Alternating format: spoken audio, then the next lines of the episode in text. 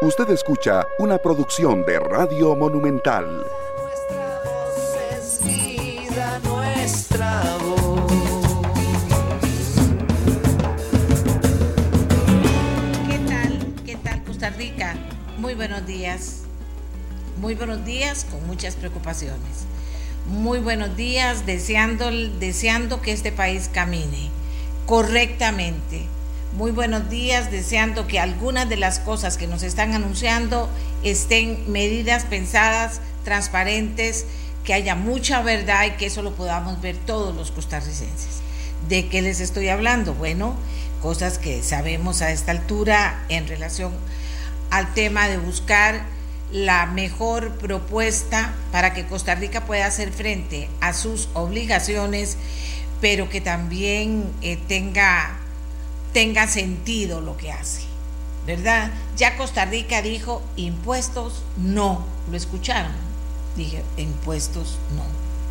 Entonces, eh, ahí vamos a ir contándoles qué es lo que ha pasado.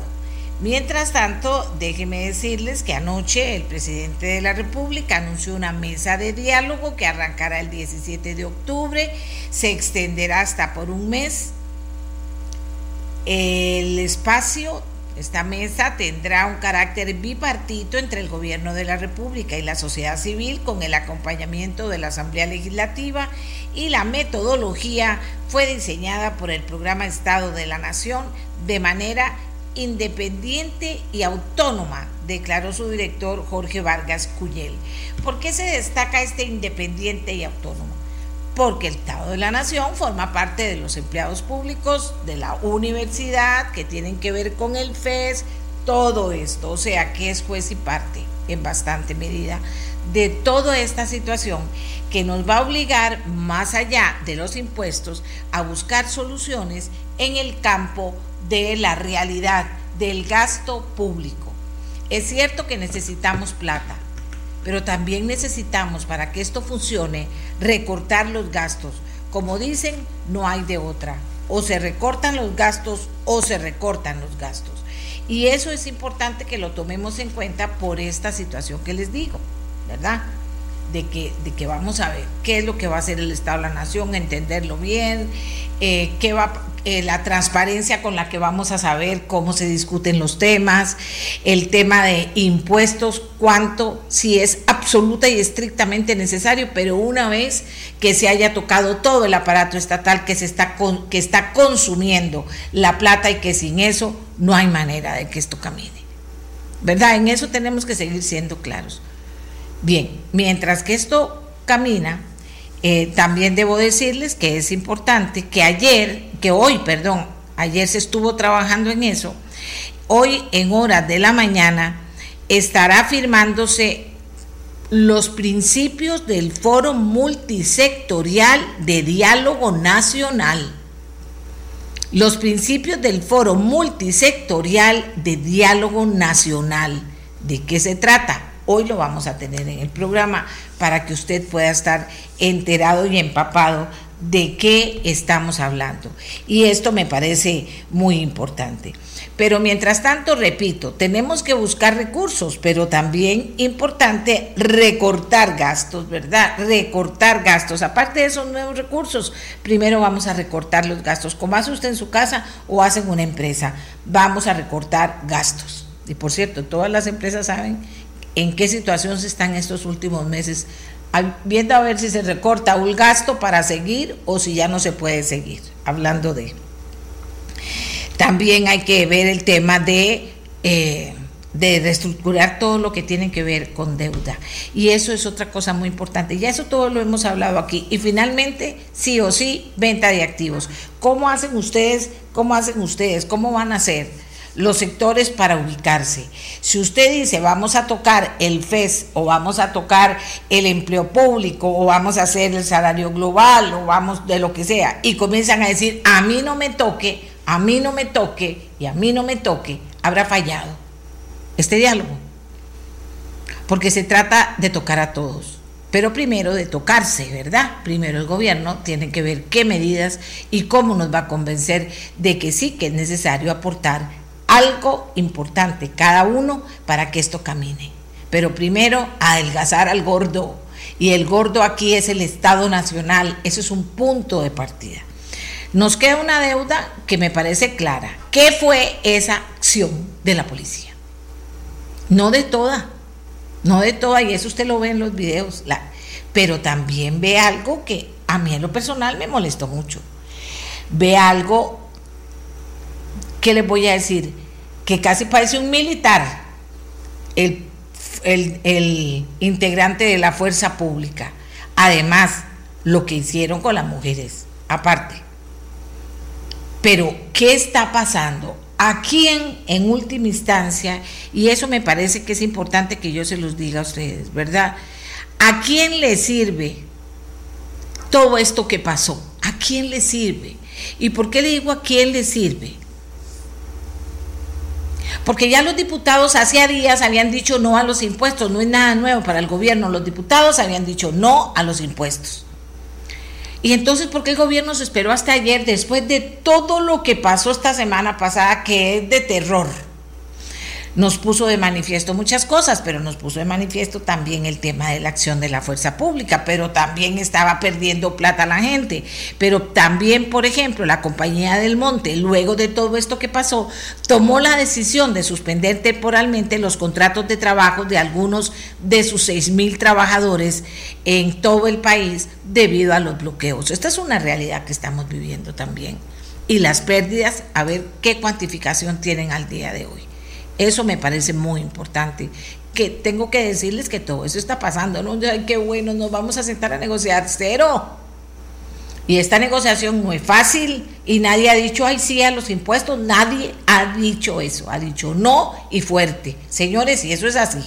Y, y aparte de eso, como digo, el Estado de la Nación se convierte en juez y parte en esto. Entonces, ¿cómo lo va a manejar? Porque el mismo señor del Estado de la Nación lo dice. Lo dice pues porque yo creo que era necesario que lo dijera, porque la gente iba a decir independiente y autónoma, ojalá, independiente y autónoma, ojalá. ¿Por qué dice independiente y autónoma? Porque ellos dependen, son de los empleados públicos de las universidades. Y así funciona. Y entonces eso es importante. Vamos a ver, nadie quiere que las cosas no caminen, pero que caminen bien. Y yo sí diría que no vi en ninguna parte la cuestión de transparente. Hay discusiones que se van a llevar a cabo esenciales en las que debería estar Costa Rica sentada viendo para ver cómo se están manejando las cosas. Me parece a mí. En medio de todo esto, Hacienda revalora el precio de los automóviles antes de que se apruebe, rebaja en el monto de marchamos en la Asamblea Legislativa. Lo vamos a ver, porque usted sabe, que el valor fiscal de los vehículos se utiliza para calcular el impuesto a la propiedad, que es un factor esencial también para calcular el monto de su marchamo. Sube valor fiscal, sube marchamo. Pero vamos a hablar de esto ahorita en el programa. Y también está subiendo el valor fiscal de las propiedades. También vamos a hablar de esto, ¿verdad? Versus que tanto que las propiedades estaban amenazadas por un impuesto, estaban, digo yo, porque otra de las cosas importantes es de dónde va a partir esta negociación, de cero. Esta negociación que van a hacer va a partir de decir es que vamos a usar las mismas condiciones en que elaboramos la pasada, que es partiendo de 80% impuestos y 20% recorte. ¿Qué es lo que se va a hacer después de que han pasado muchos días y se han presentado muchos economistas hablando muy claro de lo que se puede hacer y algunos con números claros y concretos, o sea, haciendo el trabajo? Pero también hemos escuchado voces de sectores que saldrían afectados con el tema del salario público, con el tema de, del perdón del salario global, con el, con el tema del empleo en Costa Rica, o sea, también hemos escuchado voces que no nos gustan porque los costarricenses no queremos más impuestos. ¿Y qué significa no querer más impuestos? Ver cómo hacen el esfuerzo para no clavarnos más impuestos, sino para ver qué van a recortar, cómo lo van a recortar y una vez que los salarios, que los empleados privados y las empresas que todavía sostienen a sus empleados han pasado situaciones muy difíciles para poder seguir adelante, ¿verdad? Una vez que eso, que eso es una realidad, hay que ver qué pasa con los empleados públicos y con el empleo público y con la función pública y con un montón de cosas que se llaman públicas. Bueno, vamos a hacer la primera pausa. En el COVID, 1386 fue el último número. Hoy tenemos números de, eh, de, los dos últimos días, dos números pegados. Hay nuevos casos, 1.386, hay 1.076 muertes y hay 87.439 contagiados a este momento. Sí, a las personas que me están preguntando, sí queremos saber o pensar a quién le sirve lo que pasó la semana pasada, a quién le sirve que esto siga pasando, pero sobre todo, ayer cuando oí al presidente dice, ¿por qué no lo hizo antes de que comenzara el primer bloqueo si no ha pasado nada nuevo más que desmadre y más que afectación de un importante sector de la producción y posiblemente empleos a futuro, más desempleo? ¿Por qué no se hizo eso antes? ¿A quién le servía que esto pasara? Que fue una práctica para la próxima, decir, cuidado hacia algo porque vea lo que se viene encima. Necesitamos ver cuáles fueron los narcotraficantes, cuál fue el narcotraficante, cómo los detuvieron, qué van a hacer, porque no se, no se vale decirle a Costa Rica, ay, apareció el narcotráfico. No me lo diga a mí. Usted, autoridad que sabe que está el narcotráfico, cuídeme, no me ponga a mí a cuidarlo a usted, cuídeme a mí. Eso dicen los costarricenses, digo yo. Hagamos la pausa, Costa Rica, hagamos la pausa y vamos a volver a hablar de este tema. Hacienda revalora precio de autos. ¿Tiene que ver o no algo con la rebaja, el monto de los marchamos que podría decidirse en la Asamblea Legislativa? ¿Tendría sentido hacerlo o no? Ya volvemos para hablar de eso. Muchas gracias Costa Rica por acompañarnos. ¿Por qué pedimos transparencia? Porque efectivamente hay una campaña desatada en redes sociales contra los medios de comunicación. El que haga alguna acusación que lo pruebe, pero usted amiga y amigo, que es una persona sana, que está tratando de ver cómo ayuda para que este país camine y que está tratando de entender qué es lo que están haciendo para ver si lo apoya o no lo apoya, ¿verdad? No haga caso o pásele por encima o dígale, deme alguna prueba o haga algo algo que no sea darle valor a esto, porque si no esto lo que tiende es eso, cállese, cállese medio de comunicación, cállese, o dice lo que yo quiero, se calla, porque ya lo estoy acusando, cállese. Eso es lo que está diciendo a los medios de comunicación. Y para no callarme, lo que me dice una persona que escriba, escribe ahorita. Doña Amelia, en el tema de mesas de diálogos, el espacio de diálogo es necesario, pero ninguno de los 29 espacios en la mesa intersectorial de diálogo propuesta por el Ejecutivo será para las personas trabajadoras del sector privado, que representan cerca del 80% de la fuerza laboral de este país, dice este señor, don Antonio. Ni los sindicatos públicos, ni las cámaras empresariales, ni la Escuela Juan 23 pueden arrojarse la voz de estas personas, dice él. Los sectores de la academia, como los institutos dedicados al análisis de los problemas políticos, económicos y sociales, tampoco tendrán voz ni voto. En cambio, la Alianza Evangélica y la Iglesia Católica tendrán dos puestos, pero seguirán sin pagar impuestos ni de propiedad, ni alquileres, ni siquiera pagar seguro de empleo a los curas. Por eso vuelvo a decir, si se hacen las cosas con transparencia, ninguna, ninguna, ninguna campaña en redes va a valer porque si se hacen escondidas y hay una campaña en contra de los medios, burro amarrado contra tigre suelto. Y eso tampoco se vale. Los medios más vivos que nunca tenemos que estar atentos, pero nos encantaría no estar atentos nosotros, que todo Costa Rica viera las negociaciones a todo color. Nos encantaría, entonces ahí no hay quien mienta, no es que el tal medio está mintiendo, no, no, pero si yo lo vi ahí, si yo lo vi, dice la gente, no acusen a un medio de mentir si yo lo vi. Me explico, eso es muy importante. Bueno, resulta que Hacienda revalora precio de autos antes de que se apruebe la rebaja del monto de los marchamos en la asamblea. Esto se ligó una cosa a la otra. Yo hablé con don Eliam, no hablé, nos mandamos mensajes por, por eh, por WhatsApp y porque quería que estuviera hoy conmigo aquí en el programa para preguntarle esos por qué, y esos quiénes y todo eso, pero don Elian me responde que por el momento él no va a participar en entrevistas, que lo dejemos para más adelante. Y entonces también le pregunto sobre el tema de esta revalorización, porque el diputado Roberto Thompson hizo un llamado de atención al tema de la revalorización. Y entonces yo le pedí a don Roberto Thompson que estuviera con nosotros esta mañana para decir por qué dice eso él, por qué dice eso él en relación al marchamo, por qué lo hace con una preocupación de denuncia.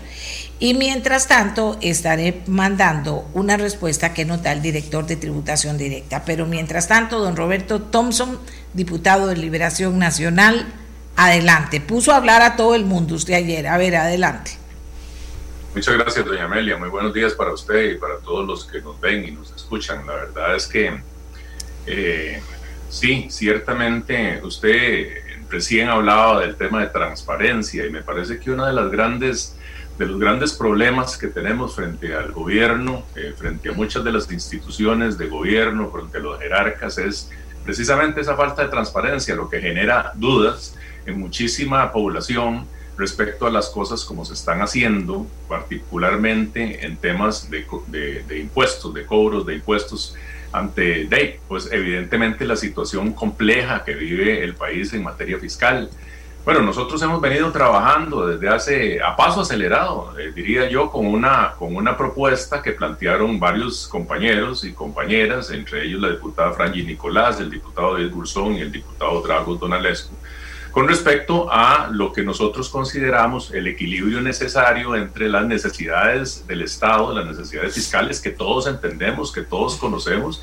y que tenemos una responsabilidad de trabajar para eh, darle solución con también eh, las necesidades de miles de hogares eh, costarricenses que le están pasando muy mal. y estamos hablando de, de, muchísimas empresas que han tenido que cerrar debido a la, a la crisis eh, originada no solo en la pandemia, sino en la falta de ruta de reactivación del gobierno desde mucho antes pero también de miles de personas que han perdido su empleo o que se ven con jornadas reducidas. Y dentro de ese ambiente, en la Asamblea Legislativa surgió esta propuesta de rebaja del costo del marchamo, una propuesta que eh, es, eh, digamos que ha venido siendo trabajada por la mayoría de los grupos de oposición, eh, en donde logramos dictaminar precisamente el, el 5 de octubre esa propuesta este, con un texto base, un texto sustitutivo que pasa ahora al plenario legislativo. Bueno, al final, a pesar de la oposición este, inicial del Partido Acción Ciudadana, lo cierto es que el mismo presidente de la República afirmó eh, estar de acuerdo en que había que impulsar la propuesta y sobre esa línea vamos. Sin embargo, me llegaron algunas alertas el día de ayer y antier con respecto a una actualización de valores que estaba haciendo el Ministerio de Hacienda con respecto al valor de los vehículos. Y bueno, eh, nos pusimos a investigar un poco y nos llama mucho la atención el que esa actualización se, se haya concretado al día siguiente de que se dictaminó el proyecto. Y yo en esto eh, quiero decirle, yo, yo actúo con seriedad, pero también actúo eh, en ejercicio la responsabilidad que me corresponde como diputado de la República y representante de Popular. Lo cierto del caso es que esa falta de transparencia ha generado dudas, con respecto a la eh, facultad que tiene el Ministerio de Hacienda de actualizar este, el valor de los vehículos, sobre todo cuando se tramita este, este, este proyecto de ley. ¿Por qué? ¿Por, qué, don Roberto? Porque es que no solo causa dudas y preocupación, sino también rechazo de antemano. Lo podría hacer, dicen ellos. De, deme un momentito para escuchar. Eh, eh, por favor, póngame al director de tributación directa, a don Carlos Vargas, porque anoche conseguí esta grabación con él, donde explica el tema, eh, para, para ver después, bueno, lo que dicen ellos y por qué le preocupa a usted esto que están confirmando ellos. Adelante, Miguel, por favor. Históricamente, la actualización de valores de vehículo conforme a la ley se debe realizar en los eh, meses de octubre de cada año. Eso se puede verificar con los decretos que se han emitido en los últimos años. ¿Cuál es la razón de esto? Bueno, la razón de esto es que el impuesto se cobra por adelantado en los meses eh, de noviembre y diciembre de cada año. Eh, para el periodo fiscal que correría de enero a diciembre del año siguiente. Entonces, cuando habla de enero, la ley lo que está diciendo es, eh, históricamente la actualización de valores de vehículo conforme a la ley se debe realizar en los eh, meses de octubre de cada año. Eso se puede verificar con los decretos que se han emitido en los últimos años. ¿Cuál es la razón de esto? Bueno, la razón de esto es que el impuesto se cobra por adelantado en los meses eh, de noviembre y diciembre de cada año. Eh, para el periodo fiscal que correría de enero a diciembre del año siguiente. Entonces, cuando habla de enero, la ley lo que está diciendo es eh, enero al inicio del periodo, pero ya para ese momento el impuesto se ha cobrado porque el periodo de pago es previo. Eso significa que la actualización de la lista de valores debe estar de previo. Conforme al decreto 39303 del 2015, se definió en el artículo 36 que la fecha de entrega de la actualización de valores, en este caso actualización de valores de los vehículos, se hace en los primeros cinco días del mes de octubre de cada año. ¿verdad? De manera que no, el Ministerio de Hacienda de ninguna forma está anticipando lo que establece la ley, porque es más, en los términos en que está el texto dictaminado, hasta donde tenemos conocimiento, no afecta la base de cálculo del impuesto. Lo que está afectando es el monto del impuesto por pagar. Entonces, eh, no podría decir que esté eh, modificando sustancialmente lo que están proponiendo los señores y señoras diputados. Simplemente estamos aplicando la ley en los términos en que se, en que se establece y que se debe aplicar conforme a derecho. De manera que la manifestación del señor diputado está errada. ¿Qué dice don Roberto? Sí, bueno, yo, yo quisiera, precisamente las manifestaciones de don Carlos me, me, generan muchas más dudas todavía. Vea, le voy a leer lo que dice el artículo F en cuanto al cálculo del impuesto. Dice, las tarifas establecidas son progresivas. El impuesto se pagará sobre el valor que tengan en el mercado interno en enero de cada año. Lo, en cada año los vehículos, las aeronaves o las embarcaciones de recreo, según la lista el Poder Ejecutivo emitirá por decreto para marca, año, carrocería y estilo. Entonces, eh, aquí hay una, una, una, contradicción que yo quisiera destacar. Lo cierto del caso es que, de acuerdo con lo que yo leo de, este, este, esta, de la ley, eh, la fijación de la, de la tarifa, este, la fijación del, del, del valor se hace en enero de cada año y rige durante todo año para todo, durante todo el año para el cobro del impuesto.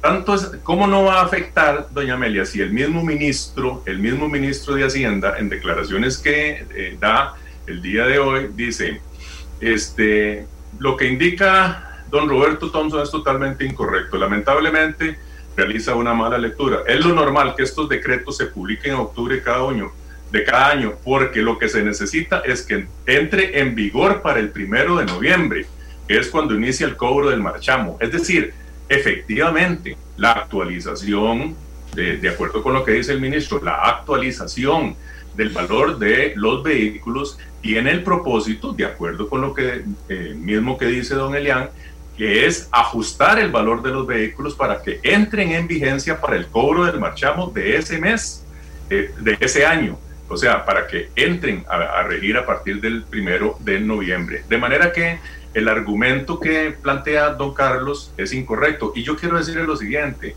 no importa cómo se haya hecho en, en años anteriores, podría ser eventualmente que no esté bien hecho. Eh, y nosotros, en ánimo de la transparencia y en ánimo de proteger los intereses de la gente, lo que tenemos que eh, pedir es toda la información al Ministerio de Hacienda para que realmente tengamos claro que esta situación no se está dando este, incorrectamente año con año y se está cargando más sobre las espaldas de los costarricenses impuestos que deberían actualizarse con otro, en otras circunstancias. Y le voy a poner nada más algunos ejemplos. Tengo aquí, me han escrito algunas, este, algunos ciudadanos eh, respecto al valor de sus vehículos. Han entrado, eh, este, precisamente a raíz de la alerta que hicimos nosotros ayer, han entrado a revisar el valor de sus vehículos. Muchos, todos sabemos que los vehículos se deprecian con el transcurso del tiempo, año con año. Y ahí en un innumerable casos se mantiene el valor fiscal, es decir, ni siquiera hay depreciación. Y en otros casos ha habido un aumento, como una persona que me dijo, de alrededor de un 27% en el valor respecto al año pasado con respecto a este año. Eso estamos hablando de vehículos usados, no estamos hablando de vehículos nuevos. Entonces, solo en este país ocurre que los vehículos, en lugar de depreciarse, aumenten de precio. Y ahí es donde realmente este, hay, me parece a mí, un truco en esa, mm, digamos, en esa manifestación que se hace desde el Ministerio de Hacienda. Lo cierto del caso, doña Amelia, es que esto es un tema de transparencia. Nosotros tenemos derecho como costarricenses y como diputados de cuestionar la forma en que se están actualizando eh, esos vehículos porque se están actualizando de acuerdo con lo que dice el ministro para el cobro del marchamo de este año. Y la ley lo que establece es que se deben actualizar en el mes de enero de cada año. De manera que yo en esto quiero ser absolutamente transparente. Eh, aquí no se trata este, de eh, sumar a la crispación social, como alguien por ahí me ha dicho. la obligación nuestra como diputados es cuestionar actuaciones de un gobierno que lamentablemente no ha venido generando confianza y donde, donde hay este, una, un deseo de llevar recursos, más recursos a sus arcas y aquí tenemos que hacerlo, obviamente entendiendo que todos tenemos que aportar, pero en la forma correcta. Porque si esto no fuera así, si no fuera para, este, eh, para la fijación de los marchamos que van a entrar a partir del próximo primero de noviembre, como lo dice don Elian, lo cierto del caso es que no habría que correr con esto. Y a lo mejor eh, lo que corresponde es que tributación directa revise cómo se ha estado dando esta actualización en los últimos años y por qué hacerla en esta época. Yo quiero decirle lo siguiente, hay ciertamente en el reglamento una manifestación de que todas las dependencias este, relacionadas con este tema, con el cobro del marchamo, tienen que enviar toda la información en los primeros días de octubre. Pero ahí precisamente está el detalle. Y, e insisto, está el detalle porque toda esa información se está utilizando para el cobro del marchamo del año siguiente, cuando el valor que tiene que regir en Hacienda es el que está fijado en el mes de enero, así lo dice la ley. Entonces, mi, mi cuestionamiento este, es respecto al formato que está utilizando y a cómo va a afectar eso en, digamos, en el proyecto que estamos haciendo, porque eh, es evidente que si se actualiza eh, el valor de un vehículo a la alza, como muchos me han dicho que se ha actualizado, eso implica que vaya a tener que pagar más costos por el impuesto al valor de la propiedad. Don Roberto, me dice don Jorge, eh, eh, perdón, don Carlos Vargas, director de tributación directa, que él quiere participar. Ojalá muy puntuales, señores, porque tengo mucha gente esperando para las entrevistas de hoy. Don Carlos, ¿qué quiere señalar usted a esta altura? Buenos días, don Buenos días. Gusto saludarlos a ambos y a todos los que nos escuchan por este medio. Bueno, efectivamente, eh, conforme lo establece la, la, reglamentación que corresponde a la aplicación del impuesto a la propiedad de vehículos, este, se procedió a suministrar al al Instituto Nacional de Seguros la actualización de valores. Eso se hace conforme al decreto que ya se citó.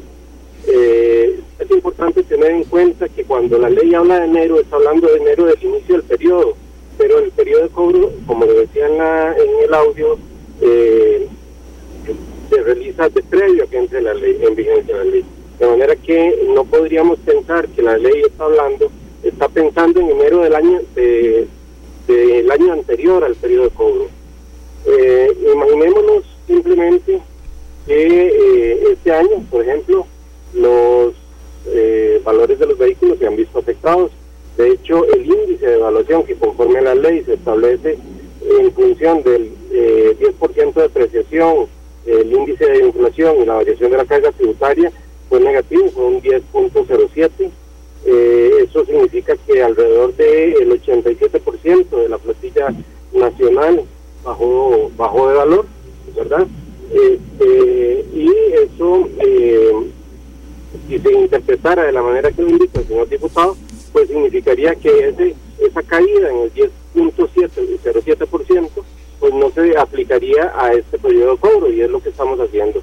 Estamos aplicando esa, esa variación en el valor para efectos del cobro del impuesto. Es que lo que llama la atención, don Carlos, es que el presidente dijo que se va a rebajar. Los diputados dieron una gran discusión en la Asamblea Legislativa y nadie les dijo, no pierdan el tiempo porque eso que ustedes están haciendo no va a servir de nada. No, eh, yo no diría que los señores y señores diputados están perdiendo el tiempo de ninguna manera. Este, ellos están este, actuando conforme las competencias constitucionales que tienen.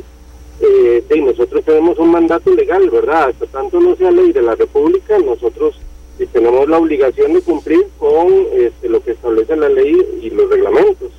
Eh, caso contrario, pues de, este, incurriremos en incumplimiento de deberes y no ese no es nuestro objetivo. Don Roberto. Nuestro objetivo es cumplir con lo que establece la ley y este, eh, en esos términos es que lo hemos procedido a aplicar. Don Roberto. Sí, no, no, yo le agradezco a don Carlos, a quien le mando un, saludo. Este, le agradezco a don Carlos la aclaración, pero sigo con mis dudas. La verdad es que, tengo, eh, eh, es decir, vamos a ver cómo justificamos que los eh, vehículos, en lugar de depreciarse, se, se, aumenten de valor, porque tengo distintos casos en donde ha sido ajustado a la alza el valor del, del, del vehículo. Entonces, algo no estamos haciendo bien y yo, creo, yo quiero seguir poniendo este, eso, eh, el dedo en la llaga y no voy a dejar de este, cuestionar eh, esta situación, aunque se haya hecho así en circunstancias anteriores. Me parece que la obligación este, nuestra, eh, tanto de don Carlos como mía, es que en ánimo de la transparencia revisemos esta situación y que eso no afecte a miles de personas que están viendo incrementado el valor de su vehículo de un año a otro y que evidentemente eso va a tener eh, consecuencias con respecto al pago del marchamo de este año. ¿Vale la pena, ¿vale la pena seguir con el proyecto de ley, don Roberto, en estas circunstancias? Claro, vamos a seguir. Eh, hoy yo voy a plantearle, aprovecho para decirle a don Carlos, voy a plantearle este, toda la, solicitud de información que se requiere para tener absoluta claridad en eso, absoluta claridad en cuanto si se ha venido aplicando la ley correctamente, absoluta claridad en cuanto a los cuestionamientos que se han venido haciendo, en cuanto a la apreciación de vehículos que realmente pareciera que no se justifica eh, de un año a otro y que evidentemente afecta a la gente en el pago del marchamo. Y de nuevo, esto no es, no se trata este, simple y sencillamente de hacer un polvorín sobre una situación que a todos tiene que interesarnos. Tiene, es, se trata de, eh, en el ánimo de la transparencia, que todos tengamos absolutamente claro, porque estamos haciendo un esfuerzo en la Asamblea Legislativa para eh, aliviar el golpe que muchísimos hogares han, eh, han sufrido durante este año. Y yo creo que tanto don Carlos como todos somos conscientes de que eso ha sido así. De manera que eh, lo, la obligación nuestra es tener claridad para la gente de que se están haciendo las, las cosas correctamente. Si no se han hecho bien en el pasado, corregirlas y eventualmente si hay que hacer alguna modificación en la ley, hacerla para que quede absolutamente claro en beneficio de miles de personas que están en este momento corriendo para ir a pagar el marchamo en los próximos días. De manera que yo eh, sigo optimista con que podamos eh, aprobar ese proyecto de la rebaja del marchamo. Yo creo que hay, una, hay un gran consenso. Ya el señor presidente incluso manifestó este, su, su anuencia a que el proyecto se lleve adelante. Eh, y esperamos que esto, esta discusión, esta discusión, que es una, tiene que ser una discusión seria, esta discusión en donde nosotros hemos llamado la atención, colabore y ponga de una vez este, en perspectiva la, las potestades que tiene el Ministerio de Hacienda y cómo debe hacerlo para poder cobrar el marchamo de aquí en adelante. Muchas gracias, le agradecemos mucho a los dos que hayan participado. Señores, por otra parte, eh, usted ha visto que hay gente que está asustada y dice, pero ¿cómo? Mm, están revaluando mi casa y, y, y ahora vale 350% más. Y esto lo están haciendo en medio, amigas y amigos, de, del tema que sabemos todos, que en la propuesta del gobierno venía un impuesto para los bienes inmuebles, que vuelvo a decir, a esta altura no sabemos si eso sí yo no sigue, porque o si está, se está pintando sobre una pared en blanco lo que sería una nueva propuesta en esta mesa de diálogo llamada por el presidente de la República. Pero vamos a hablar con los que voy a hablar con un alcalde, iba a hablar con dos, pero don Mario Redondo dice que tiene un asunto personal, no, no puede continuar. Eh, voy a hablar con el alcalde de Escazú y voy a hablar, ¿se acuerdan? Con don Pablo, el señor presidente de la Cámara de Bienes Inmuebles, que tiene estudiado el tema. No sé, es otra vez pareciera que se presenta lo mismo o no, es preocupante o no, viene de todas formas un bombazo en el próximo eh, eh, pago que tenga que hacer de impuestos. No sé, ellos nos van a decir. Hacemos la pausa y venimos con ellos.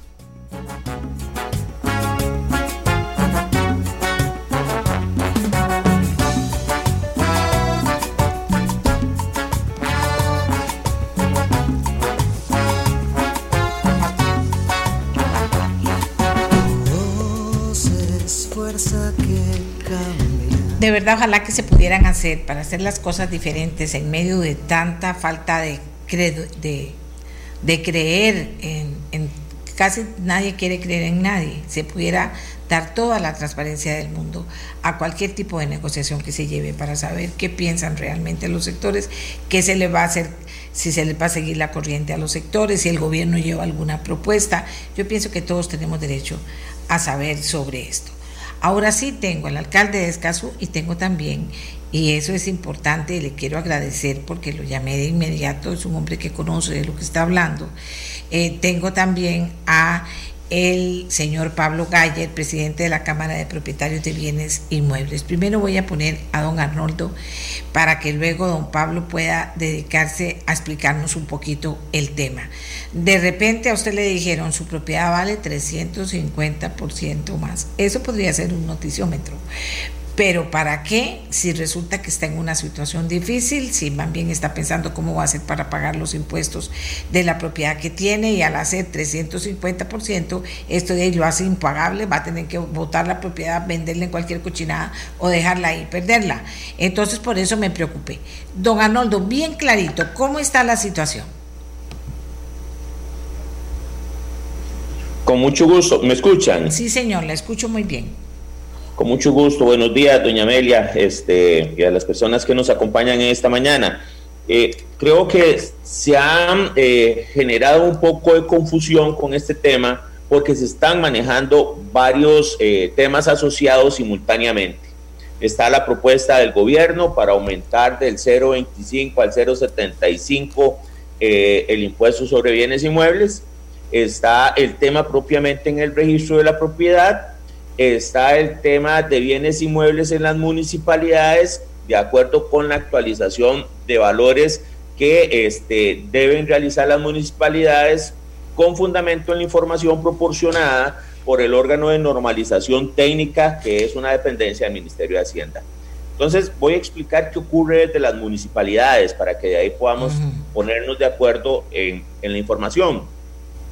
En las municipalidades constantemente durante todo el año eh, se atiende desde el departamento de valoraciones a las personas que en primer orden que cada cinco años tienen que ir a, a declarar el nuevo valor de su propiedad. En estos casos puede ser que la persona declare poco más, puede ser que declare lo mismo y a posterior eh, las municipalidades auditamos esa declaración para ver si es de acuerdo, está eh, concordante con la realidad que tiene esa persona en su propiedad. Por eso es que eh, cada caso, doña Amelia, hay que analizarlo individualmente. Entonces, ¿qué es lo que opera en algunos momentos? Que puede pasar en la municipalidad, no allá en el Ministerio de Hacienda. Que venga una persona que tiene muchos años de estar en el extranjero, que tiene una propiedad en, en Escazú y que resulta que desde hace 15 años eh, no ha declarado, no ha actualizado el valor de su propiedad, pero se interesa en eso. Viene a la municipalidad, resulta que efectivamente es una propiedad que está valorada en 10 millones de colones, como nos ha pasado en algunas ocasiones, hemos encontrado propiedades valoradas en un colón, ¿verdad? Entonces, claro, cuando la misma persona se le explica cómo funciona la plataforma de valores de la tierra, cómo funciona la tipología, el valor de la tipología constructiva, es la misma persona la que dice, bueno, no, sí, efectivamente, mi propiedad no puede valer eso, sino que este, vale 100 millones, no 10 millones. ¿verdad? Este, pero lo, normal es que la gente cada cinco años va y dice, este es el nuevo valor de mi propiedad, eh, hice una piscina, hice un rancho, etcétera, entonces aumentó el valor. Eh, otro caso es cuando las personas eh, compran una propiedad con el banco. Entonces eh, resulta que ese, ese ajuste es automático, el valor de, de, esa hipoteca pasa a ser parte del registro del valor de la propiedad en la municipalidad. Y este, cuando hay una hipoteca también de, de otro tipo, no, no, solo compra, sino para remodelar, este, se hacen los análisis de sus valores. Entonces el Ministerio de Hacienda hace como cinco años para atrás, venía todos los años pidiéndole a la información a las municipalidades año a año, año a año, de la actualización que se hacía entre la municipalidad y el dueño de la propiedad. Y eh, eso se actualizaba en el registro nacional.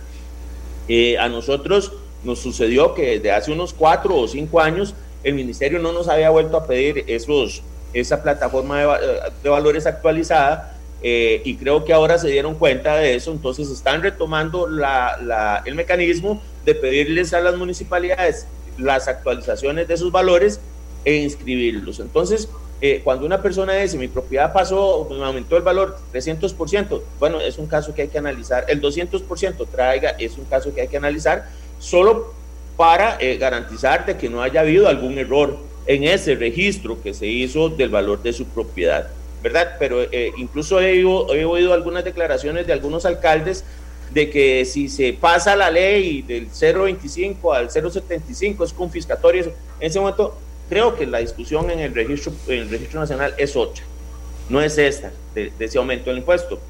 Lo que sí es cierto, lo que sí es cierto y, queda mal en la, en la, aclaración que hace el Ministerio de Hacienda cuando dice que, las que el Ministerio de Hacienda no está actualizando el valor de las propiedades. Bueno, recientemente, le digo hace unos dos o tres meses, nos llegó a, dos meses tal vez, nos llegó a las municipalidades la nueva plataforma de valores de la tierra y de la tipología constructiva. Eso es para que las municipalidades presenten eso ante el Consejo y sea acogido por el Consejo, publicado y que con base en eso se hagan las nuevas tasaciones.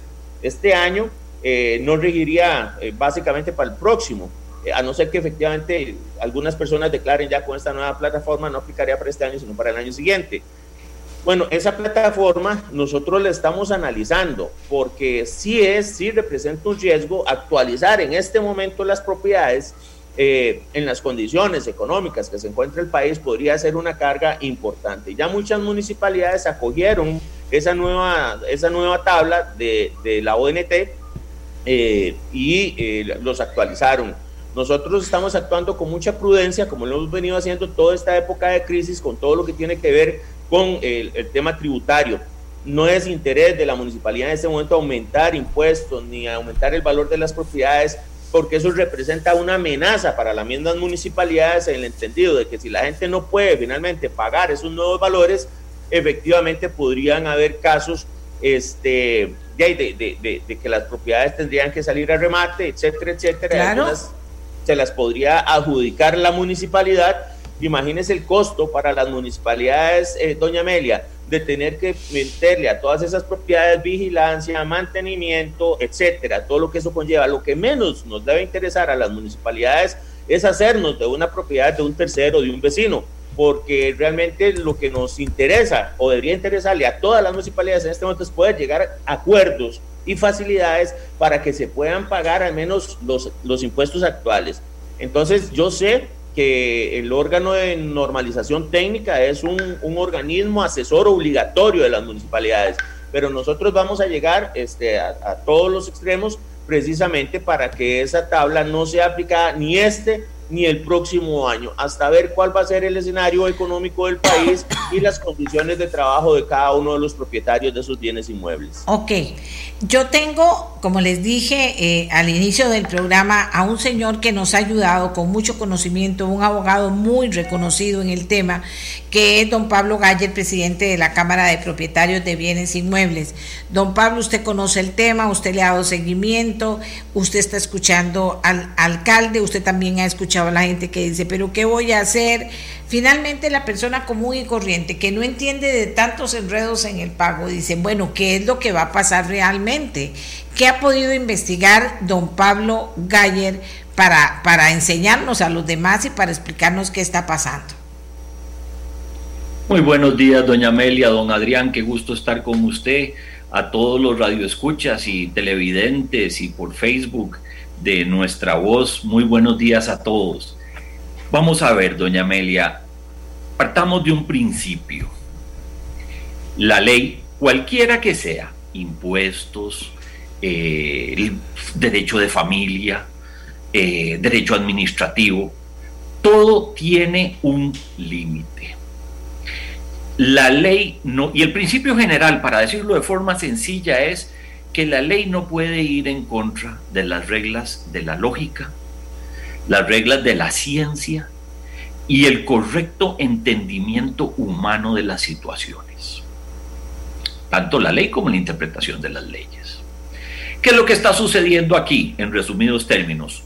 coincido con todo lo que dice el señor alcalde don Adrián, pero el problema aquí, la situación aquí es, como dicen los cazadores, yo siento que aquí lo que, lo que está sucediendo es que estamos agarrando el tiro de escopeta antes, cuando vimos la escopeta cargando. Cuando usted oye una escopeta cargar, tírese el piso porque usted sabe que lo que tarde o temprano viene el tiro. Esto, lo uno con lo que acaba de hablar don Roberto Thompson, con toda la situación de lo que es la valoración de los vehículos. Como todo el mundo ha comentado aquí en su Facebook Live, eh, Costa Rica pareciera ser el único país en el cual los vehículos se revaloran, cuando los vehículos más bien se deprecian todos los años. Entonces uno ve una, una línea, una directriz, que es la misma que viene en bienes inmuebles. ¿Por qué? En resumidos términos, como lo dijo don Adrián, las propiedades solo se pueden valorar única y exclusivamente si usted como propietario hace una declaración ante la municipalidad o algún acto que se registra en el registro público que modifique ese valor. Es lo que se llama la actualización automática de los valores. Una hipoteca, como lo explicó muy bien, una valoración que usted hace. Esa es una forma. Actos del propietario que modifican el valor por cambios y demás. Y después existe la segunda, que es, como lo decía don Adrián, cuando la don Arnoldo, don Arnoldo Barahona. Don Arnoldo. Ah, perdón, don Arnoldo, es que le veo ahí don Adrián, don Arnoldo. Perdón, don Arnoldo. Entonces, la otra es valoraciones que pueden ser de dos tipos, individuales o colectivas. Individuales es, como dice don Arnoldo, cuando la municipalidad dice usted tiene cinco años de no valorar su propiedad, venga y la vamos a valorar. Valorar no significa aumentar el valor significa analizar esa propiedad para ver cómo está actualmente y ponerle un valor razonable.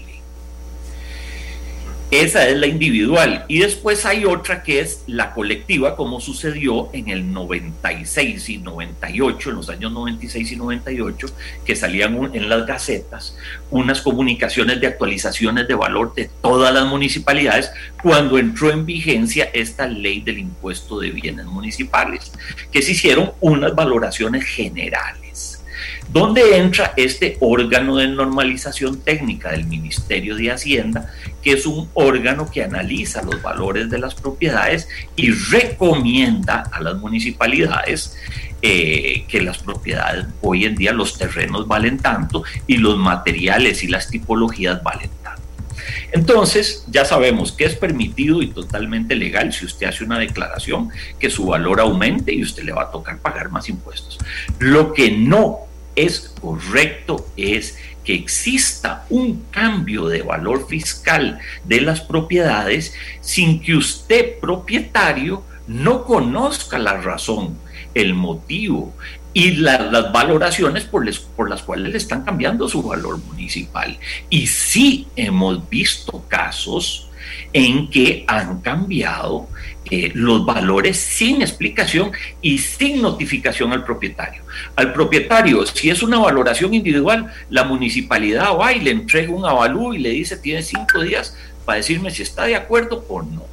Esa es la notificación al propietario. Y eso no está pasando. Eso no está pasando.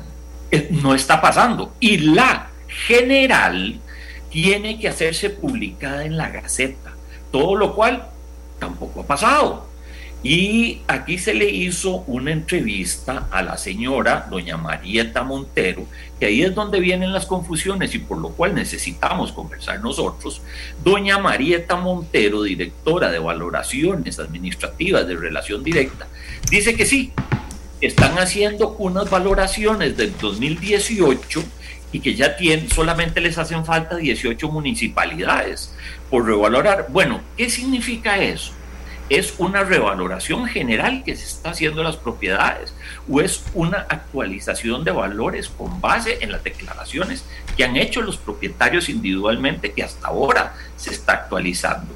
Eso es lo que no queda claro y lo que se tiene que aclarar para ver si esto es un acto ilegal o es un acto legal. Pero hay gente que está anunciando que de repente su propiedad vale el doble o más. Por supuesto, ahí es donde están los puntos extraños, que es lo que hay que explorar y dilucidar, porque no es justo, es ilegal, ah, absolutamente ilegal cambiar un valor de la propiedad si no es por una declaración suya, un acto suyo propio o algo que le haya notificado a usted la administración tributaria, que en este caso es la municipalidad no es tributación.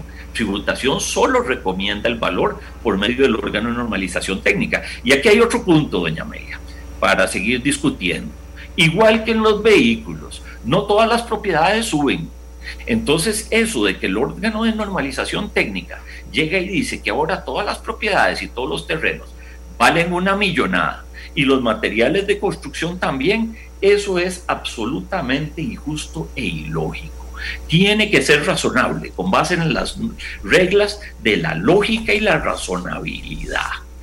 ¿Qué es lo que sucede aquí, doña Amelia? Vea, este punto del órgano de normalización técnica es esto. Resulta que ahora si existe una nueva plataforma de valores, que es lo que se entiende, que es lo que está sucediendo y lo que está haciendo tributación, esa plataforma de valores no puede entrar a regir hasta que no esté publicada y todos los costarricenses la conozcamos y podamos decir si estamos de acuerdo o no. ¿Por qué? Porque además de todo estamos en un momento coyuntural muy importante que es que nos quieren poner, según lo que leemos y entendemos de los periódicos y de lo que hemos escuchado, de las aclaraciones que puso Tributación Directa en su página de internet, es que es una actualización de la plataforma de valores del 2018. El 2018 es anterior a la recesión que empezó a crearse con eh, la ley, los impuestos de la ley de fortalecimiento de las finanzas públicas y es posterior a la pandemia. Entonces, unas normas que usted analizó en el 2018 hoy están totalmente obsoletas e inadaptadas. ¿Por qué? Porque las propiedades, lejos de haber subido, han caído, se han desvalorizado, han sufrido grandes impactos. Y sobre todo, la gente no ha podido dar mantenimientos a las propiedades construir piscinas, como dice ahí la ley, eh, y hacerle mejoras gracias a las cuales las propiedades aumenten de valor. Eso no está sucediendo. Desde hace años eso no sucede en la realidad. Y vea, doña Amelia, yo no estoy inventando, todos los costarricenses que me están oyendo saben perfectamente, y se lo digo, usted lo ve en lo que ha caído la venta de pinturas, lo que ha caído la venta de repellos, de techos, ¿Por qué? Porque la gente está haciendo remedios en sus casas, remendos, remiendos, perdón, remiendos en sus casas. En lugar de pintar ponemos, ya ponemos enredaderas, en lugar de pintar para ahorrar un poquitito. Entonces, aquí nadie está mejorando las casas, doña Amelia, y esa es la realidad. Entonces, ¿cómo viene tributación a decirnos ahora que tiene una plataforma para aumentar los valores? Y una plataforma dictada por el órgano de normalización técnica. Eso, si era del 2018, como dice, ya está obsoleto, hay que revisarlo porque eso hay que bajarlo. Pues las propiedades no han subido de valor, han bajado. ¿Y qué hacemos? ¿Qué hacemos, don Pablo? Porque aquí hay gente que me está, me está escribiendo preocupada con situaciones de lo que, eh, ¿verdad? Que, que, que, que, pueden hacer, que a dónde revisan, porque también aquí somos en general me incluyo, muy mal educados para ir a ver qué es lo que está pasando con tal cosa y revisarla y verla y llevarle cada, cada mes el movimiento, porque aquí uno no sabe cuándo pasa algo como en este caso. Entonces, eh, no es que siendo mal, mal, mal pensada, sino que eh, nos habían anunciado un impuesto de los bienes inmuebles. Hasta este momento ellos no habían... Revalorizado nada, así es, eh, eh, don Pablo. Entonces, ahora se supone, porque no sabemos tampoco que ya eso no está en discusión, entonces con esta revalorización sí pasa a que la plata no la van a perder porque van a revalorizar y lo que dice Hacienda, usted lo dijo la primera vez que lo entrevisté, eso va a quedar en manos de Hacienda, la revalorización de las propiedades. Y lo que Hacienda dice, no se me olvida, usted lo dijo aquí, y lo que Hacienda dice, se hace. No lo había dicho todavía, pero ahora sí lo está resucitando, porque es como, un, como resucitar algo. Estoy en lo correcto. tal, vez. Sí, don Arnoldo.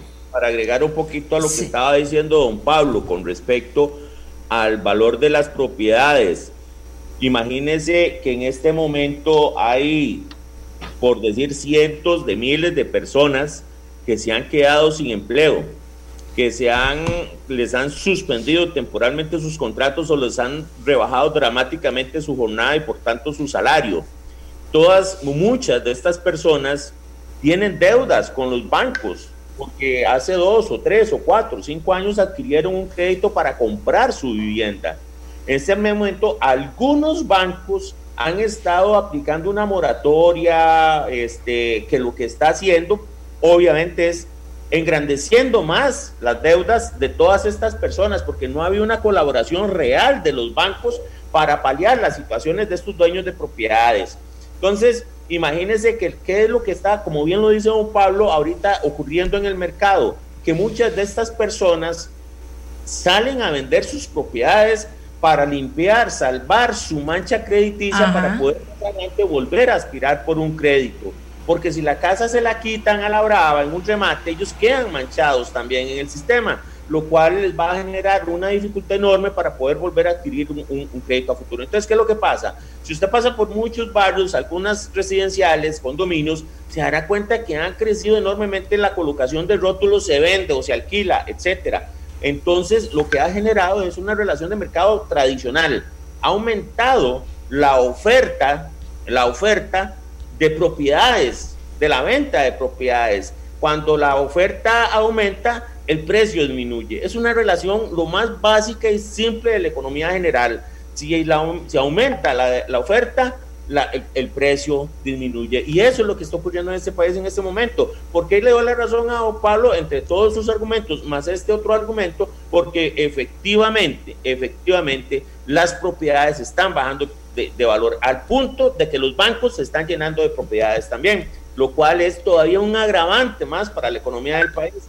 Entonces, en ese sentido, solo quería hacer esa aclaración adicional del por qué nosotros estamos reteniendo en la administración la nueva plataforma de valores si no estamos de acuerdo en aplicar un aumento en el valor de las propiedades en época de crisis económica y en época de pandemia. Va en contra de la razón, de la lógica y principalmente de, la salud financiera y, emocional de las familias costarricenses.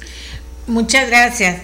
Muchas gracias. Aquí alguien me pregunta, doña Amelia, ¿dónde se puede consultar ese reglamento o ley para ver los parámetros que están utilizando para la valoración? Se lo agrego a lo que tiene eh, pensado decirnos don Pablo. Eh, adelante. Señora, en tributación directa, en la página del Ministerio de Hacienda, usted puede ingresar y busca los mapas, de, se llaman mapas de zonas homogéneas, mapas de valor de zonas homogéneas, y son unos mapas que hace tributación directa a colores y dependiendo del distrito o el cantón, están en todas las propiedades identificadas con unos cuadritos muy bonitos. Usted identifica rápidamente su propiedad, usted busca la calle, cuál es mi calle y usted encuentra su lote porque está dibujado perfecto.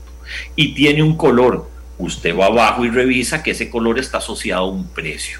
Y esa es una valoración, sugerencia que hace tributación. Se puede consultar en la página internet, pero el valor real fiscal sobre el cual usted tiene que pagar impuestos, tiene que revisarlo en dos lugares, municipalidad y registro público. Hay una, en el registro público hay una notita, una, una que dice valor fiscal, no valor de contrato, valor de venta, no valor fiscal. Ese es el valor que está en el registro público y en principio ese debería de coincidir con la municipalidad, con el valor de la municipalidad. Eso así es como se revise y yo insto a toda la gente, como lo hicimos en el programa anterior, doña Amelia, porque desde hace antes lo vengo diciendo, y esto no es de ahora, de octubre, como los vehículos. Esto viene, yo tengo casos desde marzo que cambiaron valores de propiedades y como decía usted, ¿a dónde puedo averiguar? Eh, no me ha sucedido con la municipalidad de Escazú, porque me parece que es una municipalidad muy eficiente y muy, y muy valiente. Y aprovecho para felicitarlo, don Arnoldo, porque realmente están haciendo las cosas bien. Uno va a presentar su declaración y lo escuchan cuando uno dice, pero es que mi casa no he podido ni pintarla, es que véala, y uno les lleva fotos. Y entonces dice, sí, sí, no se la voy a aumentar mucho, un poquito nada más, o baja un poco si tuvo algún percance. Es gente muy transable y así deberían de ser todas las municipalidades, entender al, al propietario y darle toda la flexibilidad. Pero ¿qué es lo que sucede aquí y qué es lo que nos molesta en tributación? Eh, como lo decía don Roberto Thompson, lo que nos molesta a los contribuyentes es la falta de transparencia de la administración. Cuando no nos dicen, no nos avisan y nos hacen cambios metiendo unos goles. Y este gol del cambio de las de los valores de las propiedades, que como le dije, empezó en marzo, tiene un inconveniente, que es que empezó en marzo uno va a ciertas municipalidades y le dicen, el valor cambió, no sé por qué, porque fue tributación que lo cambió. Y uno va a tributación y resulta que tributación a la fecha está cerrado, no atienden al público y uno tiene que hacer las consultas por una cosa que llaman tiquete electrónico, que es que usted manda un email, pone los datos de la propiedad y dice, me subió 150 o 200%, explíqueme por qué para entender yo y nadie le responde. Y si usted vuelve a preguntar, donde usted vuelve a enviar otro email, le vuelven a dar otro número de etiqueta electrónico nuevo. Entonces empieza de nuevo la cosa. Por ejemplo, a mí, una propiedad que yo consulté en marzo, de casualidad, hasta la semana pasada, alguien me contestó, no un robot, alguien físicamente de tributación me contestó y me dijo, ya tengo su caso, don Pablo, lo voy a revisar, le doy respuesta en esta semana. Bueno, eso fue la semana pasada vamos a ver si me responden o no, pero uno lo que quiere es información, es el, el, el, otro principio básico del derecho que es el debido proceso. No pueden hacer nada sin informarme a mí y no pueden meter mapas de zonas sin comunicárselo al pueblo y publicarlo en la Gaceta y en un diario oficial para que la gente esté enterada y la gente pueda en estos momentos más que nunca reclamar y decir, ojo, ¿por qué me están subiendo mi propiedad? Si más bien todas las propiedades están bajando. Y después podríamos hablar de otro caso, doña Amelia, que es que también es una injusticia que a uno le cobren, pero eso ya es un defecto no de la legalidad de la actuación de la administración, sino un defecto de esta ley que a futuro se tiene que resolver. Porque es cierto que hay un montón de propiedades desvalorizadas que valen 500 colones y eso no es justo tampoco. Pero Tampoco es justo que a mí me cobren impuestos municipales por lo que tributación cree que valen las propiedades, solo porque en mi barrio resulta que un señor construyó una casa muy linda y nos revaloró la propiedad a todos y entonces ahora todos tenemos que pagar más impuestos. Cuando yo no estoy vendiendo mi propiedad y no estoy materializando ninguna ganancia capital, ni tengo un beneficio porque un vecino a futuro la podré vender más cara, pero ahí pagaré ganancias de capital, eh. pero no tengo por qué pagar impuestos municipales. Le voy a contar un caso y a mí me hace mucha gracia este caso, doña Amelia, porque cuando usted se trae un extranjero también aquí a Costa Rica, más si es inmobiliario. Vea usted lo simpático, les extraña montones y dicen que esas son también las cosas lindas como el portalito, las cosas lindas de Costa Rica. Se extrañan mucho y dicen, pero ¿cómo es, qué, es este país? ¿Cómo, puede ser que esta casota de este señor a la par de estas casitas pequeñas? Ustedes viven mezclados entre ricos y pobres. Bueno, es que eso es Costa Rica, señor. Usted ve Monterán aquí en, en uno de los barrios más finos, o Lindora, y usted ve a la par de Lindora la señora típica santaneña que tiene su quintica, su casita con sus vacas, con sus gallinas, o aquí enfrente de Monterán unas tapias enormes, uno de los barrios más finos de este país, pero la calle de enfrente son un montón de viveros, de pulperitas pequeñas, antiguas, de lo que es Concepción de Tres Ríos. Y sí, así vivimos los costarricenses. Y eso ha sido una cosa muy linda de nuestra vida democrática, que los hijos de los ricos juegan con los pobres y no hay diferencia social. ¿Por qué? Porque somos vecinos de puerta de enfrente. Y hemos jugado toda la vida así. Entonces no puede ser que eso nos llegue a afectar en lugar de beneficiarnos. Vamos a ver, esto de los valores a ver. municipales, perdón, doña María, esto de los valores municipales debería de ser con base en lo que yo realmente pagué por mi propiedad y una indexación para que el valor del dinero no pierda el tiempo. Pero no que un señor me construye una casota tremenda enfrente y plum nos revaloró a todo el barrio la propiedad y ya nos fregó a todos, porque eso no es justo. Ojalá, ojalá que tengamos incidencia una vez más. Eh, eh, la prensa, yo pienso que podemos jugar un papel importante. Lo hicimos con la, con la, con la propuesta que hizo el gobierno. Desnudamos un montón de cosas que estaban mal. Entre esas el tema de bienes inmuebles, que ahora no nos salga la, la, la por otro lado, la, la torta, ¿verdad? Porque imagínense, ya, ya los dos explicaron perfectamente lo que eso puede significar. El tema es qué podemos hacer. Yo voy a despedir a don Pablo con la solicitud de que montemos algo más serio para este viernes, porque vea la gente está desesperada. No puedo coger más tiempo porque quisiera también que don Pablo me dijera que otros actores podemos sentar a hablar con la gente de esto.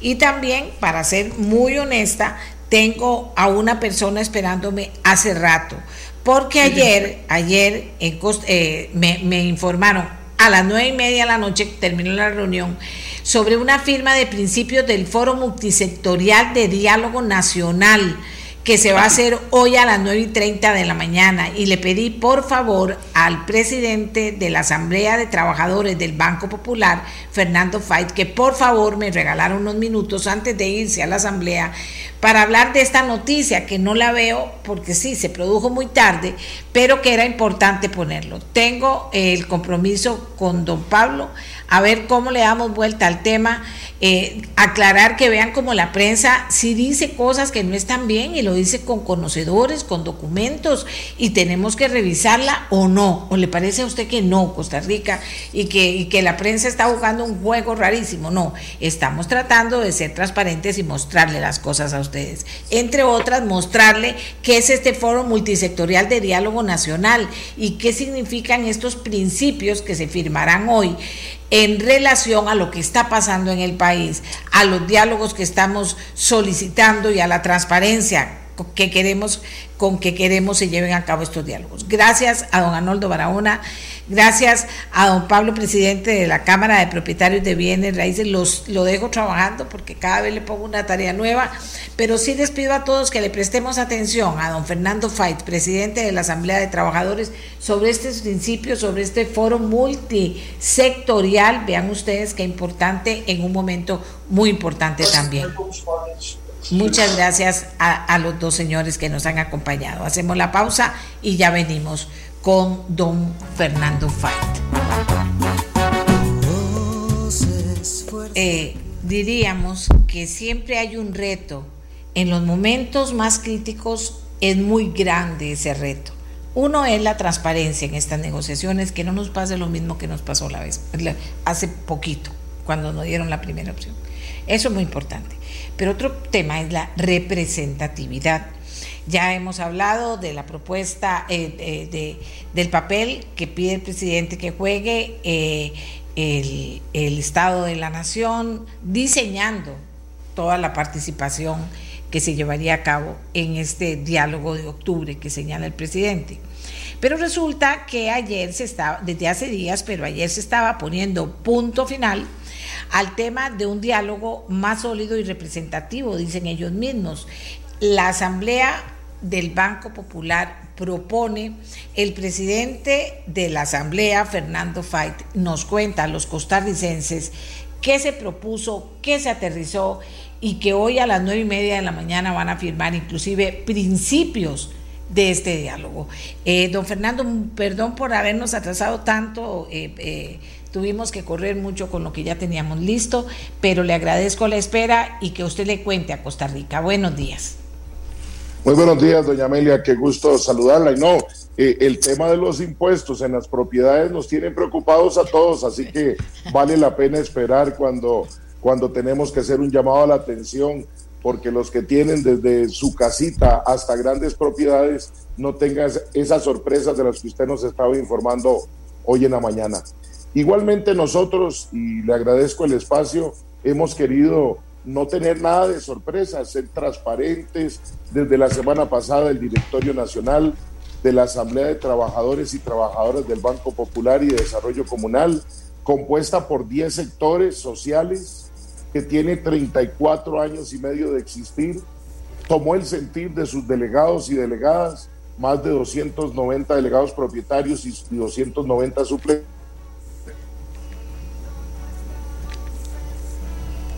Aló. 34 sectores sociales, ven qué importante, 290 delegados. Adelante.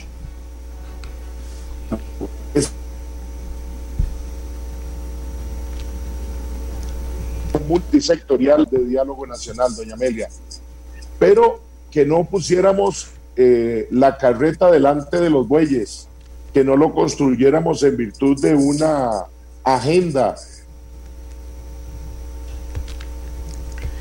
Estamos teniendo problemas con el audio, Miguel. Si es así, pues dejémoslo al señor en, en, la pantalla, pero contactémoslo por teléfono porque es muy importante lo que está diciendo. Foro multisectorial de diálogo nacional.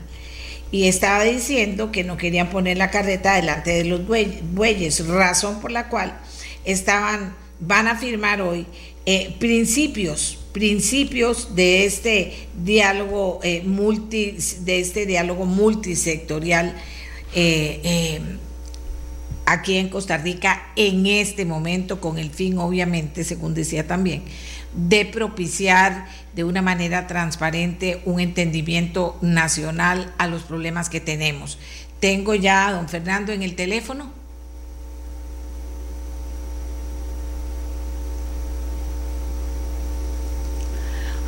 Que eh, esto es una tirada, esto es el internet o de lo mío, no sé, pero, pero, pero esto, esto sí es un, sí se vuelve problemático en las condiciones en las que tenemos que trabajar, pero no importa, ya lo resolvemos con el teléfono y yo sé que usted tiene interés eh, y nosotros también, mucho interés de escuchar a don Fernando. Eh, Miguel, me avisas, por favor. Ya estamos aquí, doña Amelia. Gracias, gracias. Entonces, hacía usted la introducción y llegaba el momento de contarnos que esa Asamblea Nacional tiene 34 sectores sociales, 290 delegados y que habían tomado la decisión de poner la carreta, eh, eh, no poner, la, carreta de no poner adelante, la carreta adelante de los adelante de los bueyes, adelante. Sí, doña Amelia, muchas gracias. Sí, esos 10 sectores sociales sienten la necesidad de que primero nos cobijen una serie de principios, porque lo multisectorial significa la construcción de una agenda que no es sencilla, que es importante para el país, pero primero sintámonos que hay una gran sombrilla que nos cubre a todos, que sin duda alguna la primera es la, la bandera de Costa Rica que nos cubre a todos. Pero además de eso, hacemos un llamado para que también participen otros sectores que no están representados en la Asamblea eh, nuestra del Banco Popular, que son sectores productivos y, otros sectores sociales.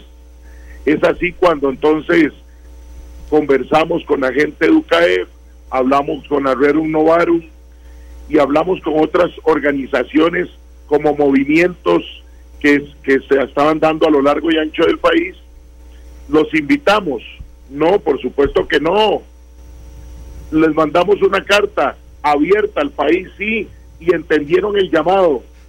Así es como UCAEP anuncia el día miércoles que eh, acepta el llamado general que ha hecho la Asamblea de Trabajadores y quiere con los sectores sociales construir este foro multisectorial de diálogo nacional, doña Amelia que hoy en algunos minutos vamos a estar suscribiendo esos principios que, que, se, que se han hecho público, que lo han conocido todos.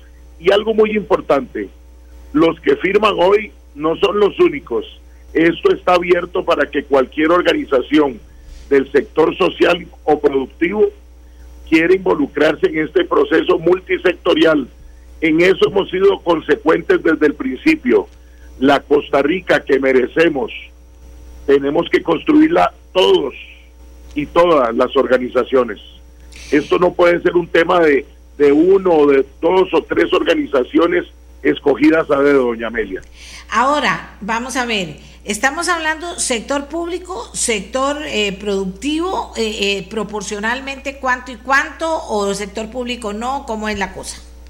Miren, nosotros tenemos sectores sociales que están ahí representados, sindicatos, solidaristas, sectores comunales, cooperativas, em, colegios profesionales, artesanos, trabajadores independientes que tienen representación en la Asamblea de Trabajadores.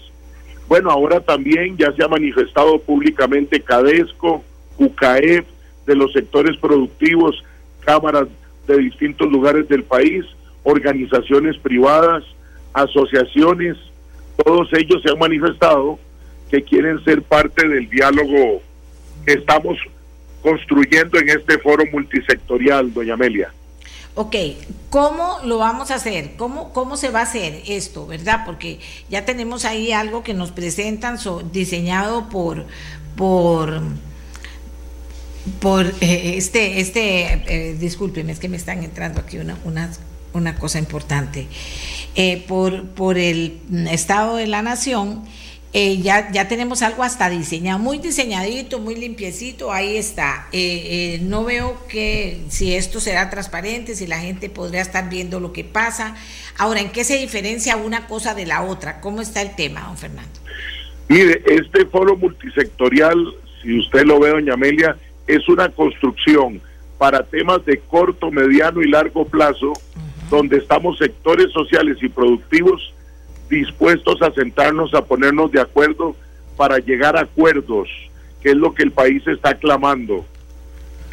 Ahora. Y radica la diferencia de que es multisectorial desde el inicio, doña Amelia, y la, y, la, y la base técnica y la metodología la está construyendo la Asamblea de Trabajadores con un equipo técnico eh, que próximamente vamos a estar informando, pero que estamos en esa construcción para respetar la participación de todos estos sectores.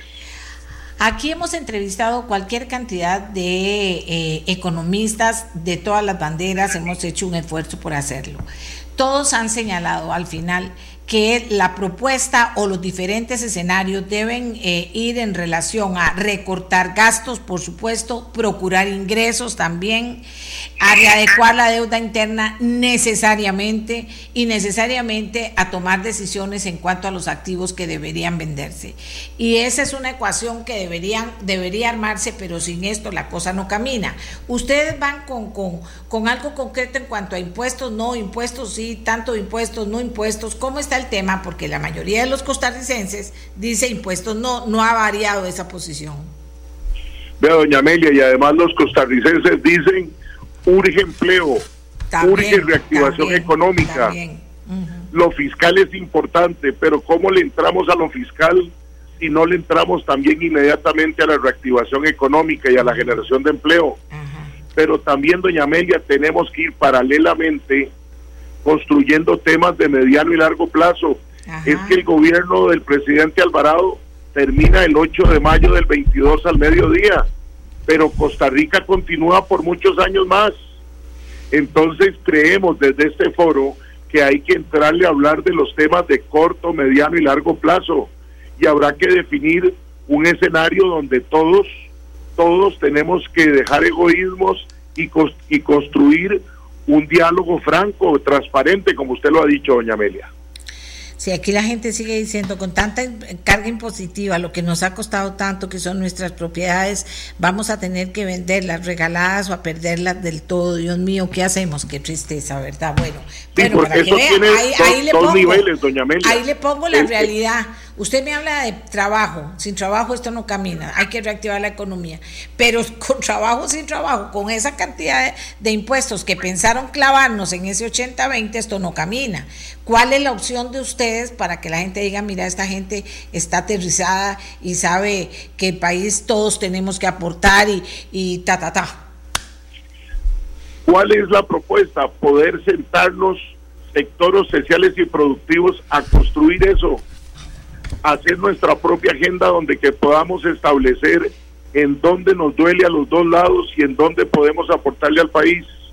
Es que, doña Amelia, usted el ejemplo de las propiedades, lo siente la persona de clase media que quiere subirle tres veces lo que paga de, de su impuesto de propiedades, pero también lo siente la empresa que, que tiene que generar empleo y que se busca que genere empleo y que tendrá al final es colapsar nuestra economía un tema como ese. Por eso creemos que tienen que ir paralelamente esos temas y otros en, en la gran construcción del país que ocupamos. Y que es urgente, pero que tiene que hacerse bien, porque ya hemos tenido claro que cuando se salen con ideas poco consensuadas a la carrera, no tenemos una buena solución al estilo costarricense, doña Amelia. Y vamos a ver, usted que es el presidente de la Asamblea de Trabajadores, que ya de por sí, del Banco Popular, que ya de por sí está acostumbrado a dialogar, a lograr metas, a, plantear proyectos de muy diversos sectores, eh, ¿cuál es la clave? Porque yo creo que si eso ha funcionado, podría funcionar ahora con más sectores todavía. Vea, doña Amelia, la clave es el respeto, es la tolerancia, es entender que podemos juntarnos todos cuando la bandera de Costa Rica es la que nos une. La experiencia lo ha dado así a lo largo de la historia. Es que aquí lo importante es que hay que volcar los ojos a la experiencia y a la historia. No es hora de improvisar. Costa Rica está viviendo una situación muy complicada y que merece la construcción de todos. Es que los que están en Talamanca, en la zona norte, en Guanacaste, en Desamparados, en Alajuelita, en todo lugar del país, merecen ser escuchados y construir un diálogo franco y transparente, donde no haya una imposición de nada, donde podamos construir, claro, con una metodología, porque si no se convierte en una locura, por supuesto, pero es un ejercicio que hemos venido haciendo con mucha experiencia desde la Asamblea de Trabajadores. Así que por eso hemos salido con esta propuesta, porque hemos tenido esa experiencia, como usted lo dice, y tenemos que ampliarla con la participación de sectores que aunque no están en asamblea, quieren construir un país justo y solidario. Ahora, vamos a ver, eh, vamos a ver. El presidente sabe de esto, porque el presidente está coincidiendo esta salida de ustedes con un llamado que hace el presidente la noche de ayer y que de una vez plantea que el Estado de la Nación se va a encargar de la metodología. Yo lo único que decía es que, que me preocupaba es que el Estado de la Nación finalmente es juez y parte del tema y mencionaba que el que el eh, gerente del Estado de la Nación, Jorge Vargas Cuyel, de inmediato señaló, lo haremos de forma independiente y autónoma.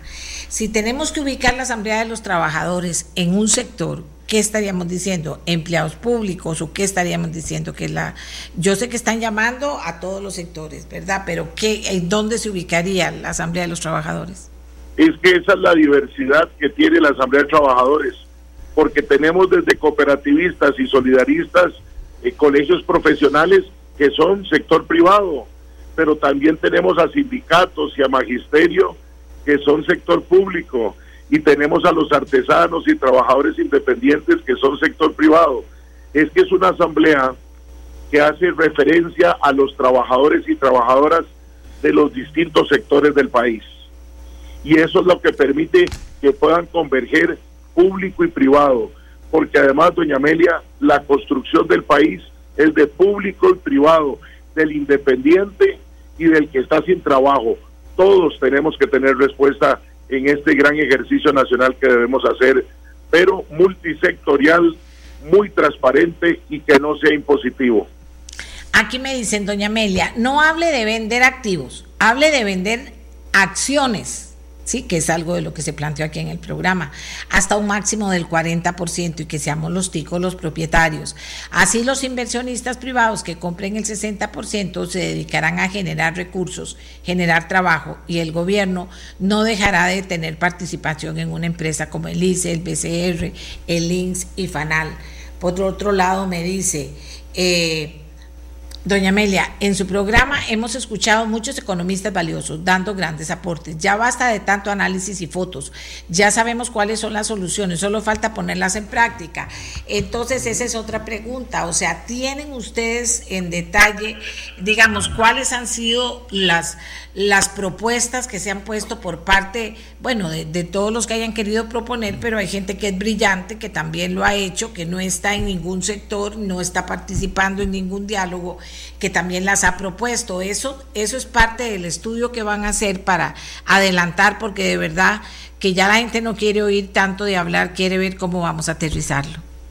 yo concuerdo con la gente, porque eh, el diagnóstico está lleno, el país de diagnósticos. Lo que nos hace falta es ponernos de acuerdo y estamos, hemos empezado desde hace semanas y hemos todavía seguido en estos días en la recopilación de todas esas propuestas, de esas visiones para ponerlas en el diálogo eh, que tienen que tener los sectores sociales y productivos para llegar a los grandes acuerdos que después se puedan transformar en las decisiones del Ejecutivo y en las decisiones del Legislativo, en las decisiones donde participen todas las agrupaciones políticas en la Asamblea Legislativa. Sin duda alguna, la gente está clamando acuerdos transparentes, diáfanos, que permitan soluciones reales y no temporales Doña Amelia, aquí el, escenario no es patear la bola, no es simplemente juntar la plata para pagar la tarjeta de crédito, hay que paliar el tema financiero en todos sus aspectos, en los ámbitos del empleo, en el ámbito social. Por eso es que el país clama por reformas estructurales que aunque suenan de largo plazo, pueden ser algunas de corto, mediano y largo plazo, porque necesitamos un país más allá de la Costa Rica del Bicentenario y más allá del 8 de mayo del 2022. Por eso es que hemos creído en este llamado para que participen todos los sectores sociales y productivos y podamos ponernos de acuerdo para poder plantear soluciones y acuerdos verdaderos, no de una parte o de otra, sino de todos construyendo el país que queremos. Bueno, yo por ejemplo, a mí me han dicho que Marcelo Marcelo Prieto, el ministro de la Presidencia, estuvo muy empeñado en el tema de que fuera el Estado de la Nación y movió mucho las cosas por ese lado. En relación a ustedes, tienen un contacto, un ministro de la presidencia, Elian Villegas, eh, eh, ¿quién con el presidente? ¿El presidente sabe que esto estaba pasando?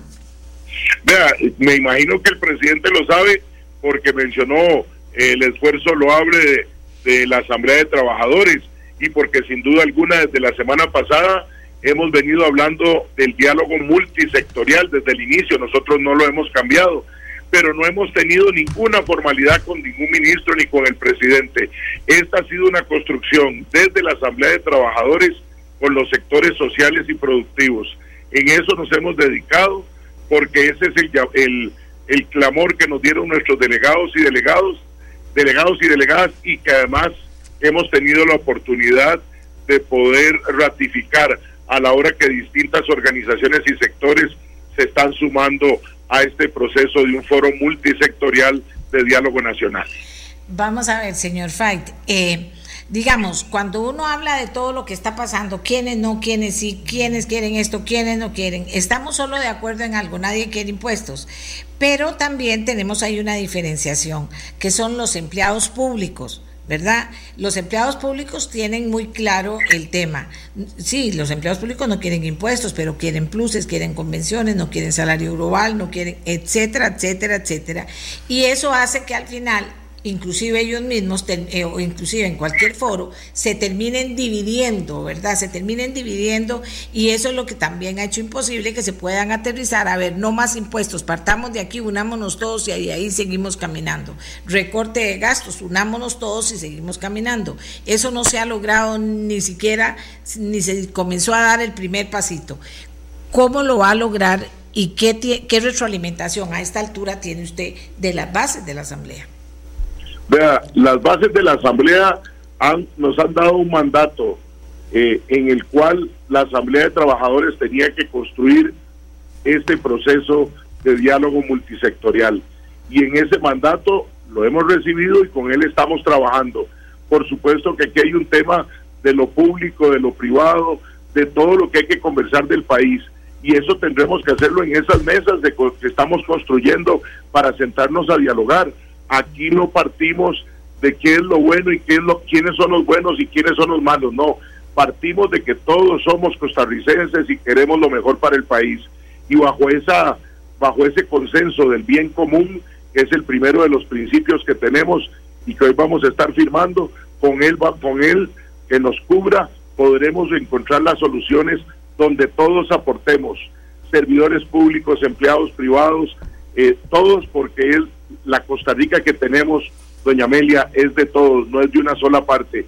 Por eso iniciamos con ese marco de respeto, convocando a todos los que quieran estar en este foro multisectorial de diálogo nacional. Bueno, y con una formación financiera, con una formación financiera que parece que es muy importante, porque la gente ya quiere que hagan números, suman, restas y vean a ver si esto camina y esto no camina y etcétera. Eso es una fortaleza que tienen buena gente financiera. Busquen otros financieros de afuera también para que esto funcione mejor todavía.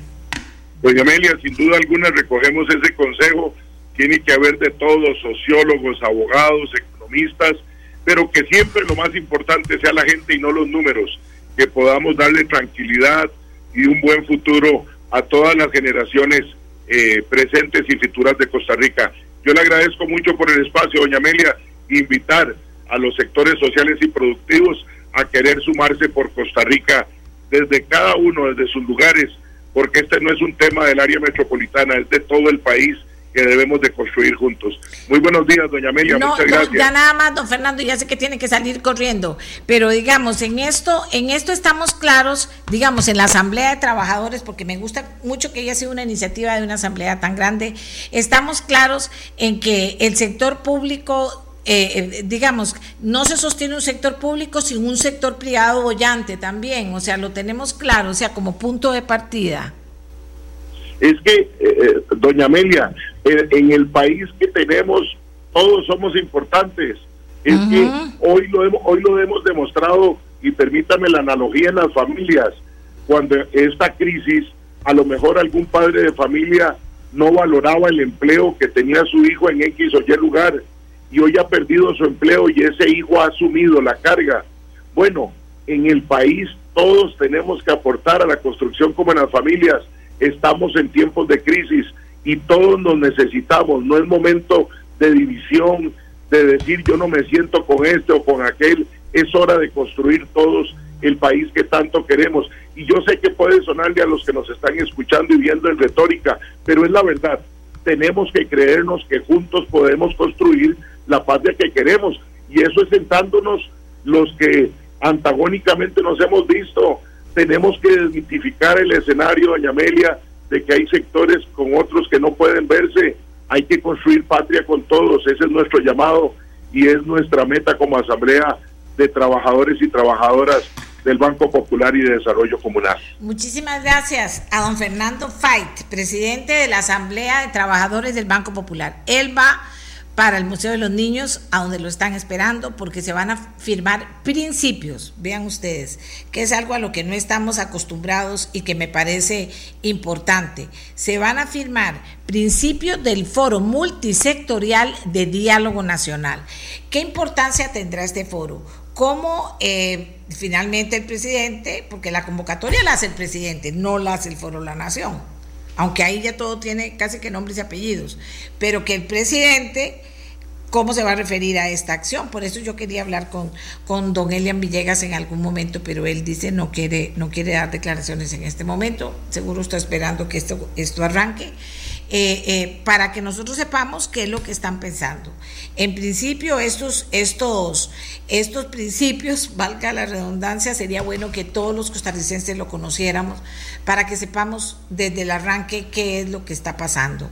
Porque si no somos transparentes y comienzan las redes sociales a deslegitimar a unos o a legitimar a otros o a legitimar a todos, esto no camina. Y entonces nosotros seguiremos haciendo el esfuerzo de buscar voces autorizadas que puedan conversar con ustedes y estarles dando en los medios, pues, ni más ni menos que, que verdades, ¿verdad? Y los principios son parte de estas verdades que se pueden y se deberían publicar. ¿De acuerdo? Hagamos una pausa y ya regresamos. Gracias por acompañarnos.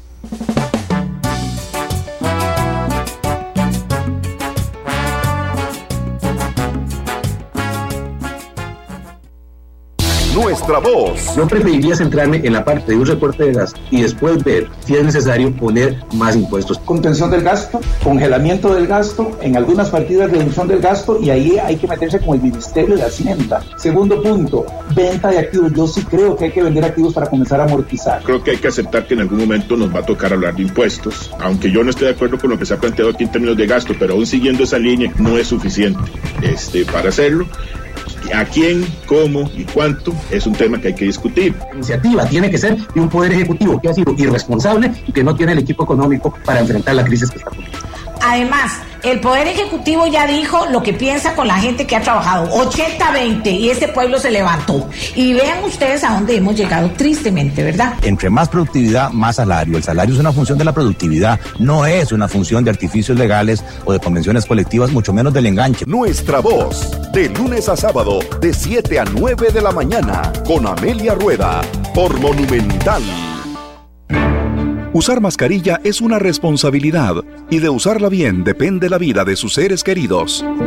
Recuerde utilizar una mascarilla limpia cada vez que deba ingresar a un establecimiento o en los servicios de transporte público. Después del uso, deséchela en un bote de basura con tapa o si es reutilizable, lávela con agua y jabón automáticamente al quitarla. Acatar las medidas sanitarias y evitar que siga aumentando la propagación del virus es responsabilidad de todos y todas. Un mensaje de Central de Radios.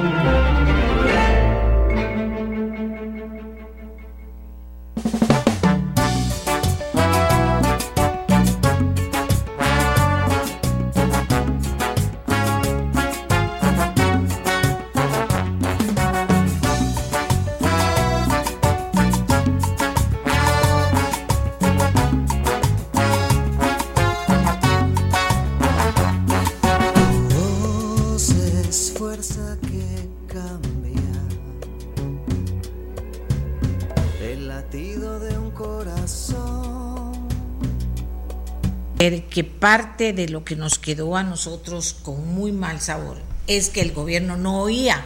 Desde el principio hay propuestas, desde el principio se dijo no a los impuestos, desde el principio se habló de gasto público y dentro del gasto de empleo público y dentro del empleo público de comenzar a partir de enero y, bueno, ¿verdad? Y de mejorar, por supuesto, que el, el, proyecto que había mandado el Ejecutivo y que luego había medio arreglado el Legislativo era pésimo. De todo eso se estuvo hablando pero se hablaba de por qué tantos sudos, por qué no oyen, por qué no hacen nada, y no hacen nada, y, siguen con que es lo mío y ya está. Eh, hasta que salió esta manifestación ingrata, ingrata para muchos, ingrata para los que presionan, los que producen, ingrata para los que van a perder su trabajo como consecuencia, ingrata para la gente que fue vapuleada por la fuerza pública y por la misma fuerza pública que se vio en esa situación, pero que nos mostró que hay muchos policías que no han entendido que aquí en Costa Rica no es Nicaragua. Me lo dijo una nicaragüense. Ayer me llamó, doña Amelia, se lo juro, yo tengo a mis papás con mis hijos viviendo en Nicaragua, soy empleada doméstica y desde aquí mando la plata todos los meses. Y eso que yo vi es lo mismo que hay en Nicaragua, por lo que yo desearía traerme a mis hijos aquí, que es esa forma de tratar a la gente en las manifestaciones, porque después de eso, me dijo ella, y ella está oyendo y sabe que es verdad lo que estoy diciendo. Y después de eso vienen los disparos al aire y después los disparos. Y nosotros perdimos mucha gente joven en Nicaragua por eso. Y otros se fueron para España y otros se vinieron aquí los que pudieron. Porque, porque esa situación termina dañando mucho. Yo dije, ay Dios mío, qué por favor, le digo que, que ojalá que eso aquí no pase, pero eso nos quedó ahí de manifiesto. Bueno, el gobierno no oía, no oía, no oía, no oía, ¿verdad? De repente pasa todo esto y, el, y, oye, y entonces lo que no había hecho antes lo hace ahora, que es abrir un diálogo. ¿Estará cometiendo los mismos errores que habrá cometido? No sé. ¿Habrá apertura de oír esas voces que no quiere oír? Seguiremos viendo ese apoyo cerrado del, del gobierno en no tocar en la función pública, el recorte de gasto público, eh, eh, no estamos hablando de, despedir eh, empleados públicos, pero sí de ordenar el empleo público, y eso es sujeto verbo y predicaba, y no hay cuento, déjense de chiquiñuelas, y lo estarán haciendo con transparencia. Vean que ahora sale este foro, qué lugar va a cubrir dentro de todo esa, ese cuadro que se montó, qué papel va a cubrir, qué va a pasar, ¿verdad? Para, para que comencemos a ver sectores, entre esos las universidades, con la situación abierta, a que venga empleo público, a que venga regla fiscal, a que venga lo que venga, y si nos tenemos que empobrecer y hay que bajar los salarios de todos los que trabajan en las universidades, que ganan más de dos millones, bendito sea Dios, vamos a hacerlo porque nos tocó, como en cualquier casa para hablar de las universidades, porque como eh, este eh, foro de la de, que está trabajando con organizar eh, del Estado de la Nación forma parte de las universidades. Eso para hablar de las universidades, pero en todo, en todo. Entonces creo que lo más importante de pedir, aparte de que la gente me dice, doña Amelia, no más impuestos, diálogo para resolver cómo vamos a pagar, pero no más impuestos. Ahí está, y voy a poner de primero lo que se me olvidó decir en los cinco puntos, reactivación económica, generación de empleo, porque sin eso esto no camina, readecuación de la deuda interna, que esa es otra cosa espeluznante, cómo hemos llegado a esa situación. Conseguir ingresos ¿Cómo los va a conseguir? Y si es impuestos, uno. ¿Y de qué tamaño? No sé. Pero eso sabe que tiene el no de la población. Eh, eh, recortar gastos en cantidades astronómicas y hay muchas opciones y posibilidades de hacerlo. Por supuesto, aquí nos volvemos a encontrar empleo público que dice que no, y lo hemos visto en el análisis que hemos hecho aquí. Y los que dicen que sí y con números prueban que si no, esto no sale adelante. Y luego el tema de la venta de activos, con esa que me hacía este señor, con esa salvedad, ¿verdad? Se queda propiedad el Estado como una parte y la otra parte el empresario privado, el costarricense, y entonces ahí se puede tal vez generar una sinergia que sea muy buena, o sea que ahí socando, porque ahí cambia la mentalidad y la forma de hacer las cosas, y también se pueda fortalecer finalmente esas empresas que entrarían bajo este, para este régimen. Son cinco puntos, ¿cómo los van a hacer? No sé, pero los tienen que hacer sin defender a ultranza las cosas, porque si no, nos vamos a encontrar con la tristeza que esto no va a salir y seguiremos de dar, eh, eh, vamos a ver, con la, con la opción de, de, no poder haber avanzado. Y eso es una tristeza, porque después el mismo gobierno tiene las ¿verdad? Si el gobierno no plantea bien las cosas y no, no toma decisiones en las que los impuestos no sean la mayoría, él va a decir, ay, disculpa, o los diputados o de ustedes costarricenses, de ahí es que no ayudan, esto no camina, y entonces si nosotros no comenzamos ya a llegar a un entendimiento con el Fondo Monetario Internacional, ay, mira, entonces nos castigan y tenemos que, que no, esos son cuentos. La situación está ahí. Perdimos 15 días en lo que ayudamos fue más bien a mm, darle ese golpe a la producción, ¿verdad? darle ese golpe a la producción. Yo creo que aprendimos porque vimos cosas que ni siquiera sabíamos que aquí podían pasar, pero las vimos.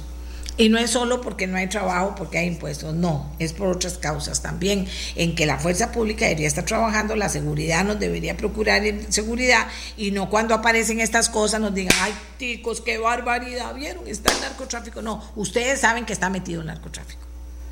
Entonces cuídenme a mí, a mi familia, a, cuiden a las personas de este país. No nos digan que torta, porque torta es de ustedes. Aquí hay que ver cómo está el tema. Porque mientras tanto el oro sale de, desde Crucita se va para Nicaragua, se lava allá o, o entraba, dicen que viene de otros países, se encarga por aquí, sale por todo el aparato estatal hasta que se va del aeropuerto, goodbye, y no cobramos ningún impuesto. O sea, todas esas cosas que están ahí, que son tan tristes, ¿verdad?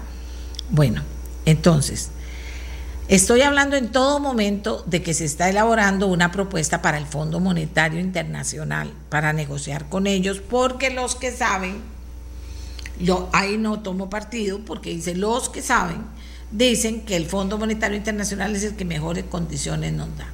Y dicen también, porque estuve ahí oyendo en un webinar, estuve aprendiendo el fin de semana en un curso sobre todo esto, eh, dicen que el Fondo Monetario Internacional de los de lo de la época de Carazo no es el Fondo Monetario Internacional de ahora, Dios los oiga, eh, eh, y que y que ya tiene otra otra visión de las cosas y que entonces sería el que nos daría las mejores condiciones, porque la plata había que conseguirla, ¿ok? Pero también está el tema, Fondo Monetario Internacional o no, y que eso no nos lleve 15 días y otra pelotera, ¿verdad? O sea, si no, no sirvió nada de todo lo que digan, aquí ya yo tengo la mejor forma de hacer este diálogo. No sirvió, y lo digo de una vez. O sea, comencemos. ¿Fondo Monetario Nacional o no?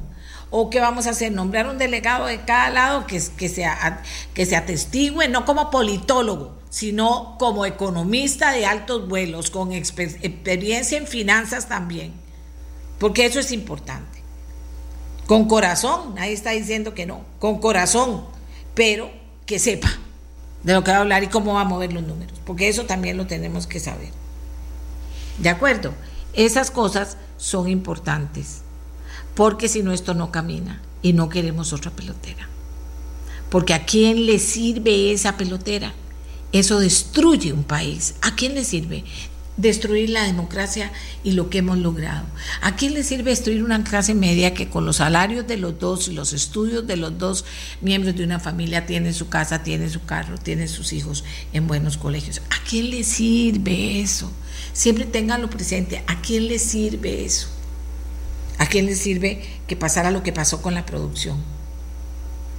¿A quién le sirve servir de carne de cañón para que los narcos, eh, ¿cómo se llama?, hicieran ejercicios con nosotros? Ya saben a dónde llegamos, a dónde no, si les hacemos caso. Eh, si ya nos enseñaron algunos de por allá a, a, cócteles Molotov, que ya no son un coctelillo, ya son cosas muy serias. Bueno, ¿a quién le sirve eso, Costa Rica? ¿A quién le sirve? De verdad se los digo con toda mi verdad. ¿A quién le sirve? Eso no nos sirve. Y mientras tanto, eh, eh, y mientras tanto, pues desear que salga lo mejor. Pero si van a comenzar con lo que ya sabemos que no sirve, entonces devuélvanse, porque esto no va a servir, no va a servir, no va a servir. Y queremos efectivamente que en cualquier diálogo y en cualquier estructura que se arme para establecer un diálogo que llegue a un veredicto final, Necesitamos gente de todas las ideologías, de todas las partes. ¿Qué es la característica que deben tener? Preparados, preparados. Pero que no sea eso un partido político y que ahí están todos los preparados del partido político. No, busquemos para que esto camine. Necesitamos un partido de liberación dando la cara y diciendo la verdad, no con dos, no con dos posiciones, porque hay cosas que el PAC no puede hacer por sí mismo si no tiene los votos de liberación y dos más que tiene por ahí. No, no podría. Entonces, liberación, ponga la cara. ¿Qué es lo que quiere? ¿Para dónde está y por dónde va? ¿Y qué va a apoyar y cómo lo va a apoyar? En la asamblea y en, con sus cuadros, en las instancias que se hagan para fomentar el diálogo o que, o que formen parte, los cuadros que formen parte de los diálogos. Pero ponga la cara y díganos la verdad para no estar uno rezando que uno no sabe tampoco qué va a salir de la Asamblea Legislativa. Y ahorita tienen empleo público sobre la mesa, señores. Y ahí, bueno, ahí hay unos que dicen que es una cosa, pero votan otra. Y ahí hay administradores públicos de primera línea que los quieren ayudar. Así que busquen eso, gente preparada y elaboren empleo público como Dios manda para que esto camine. Y va para todos los empleados públicos. ¿De acuerdo?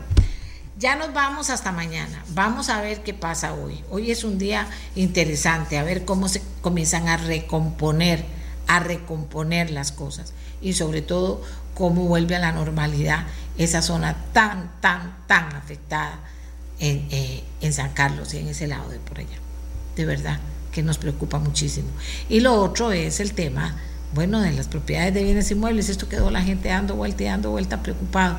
Doña Amelia, no tenemos plata para pagar más impuestos. ¿Oirá alguien eso?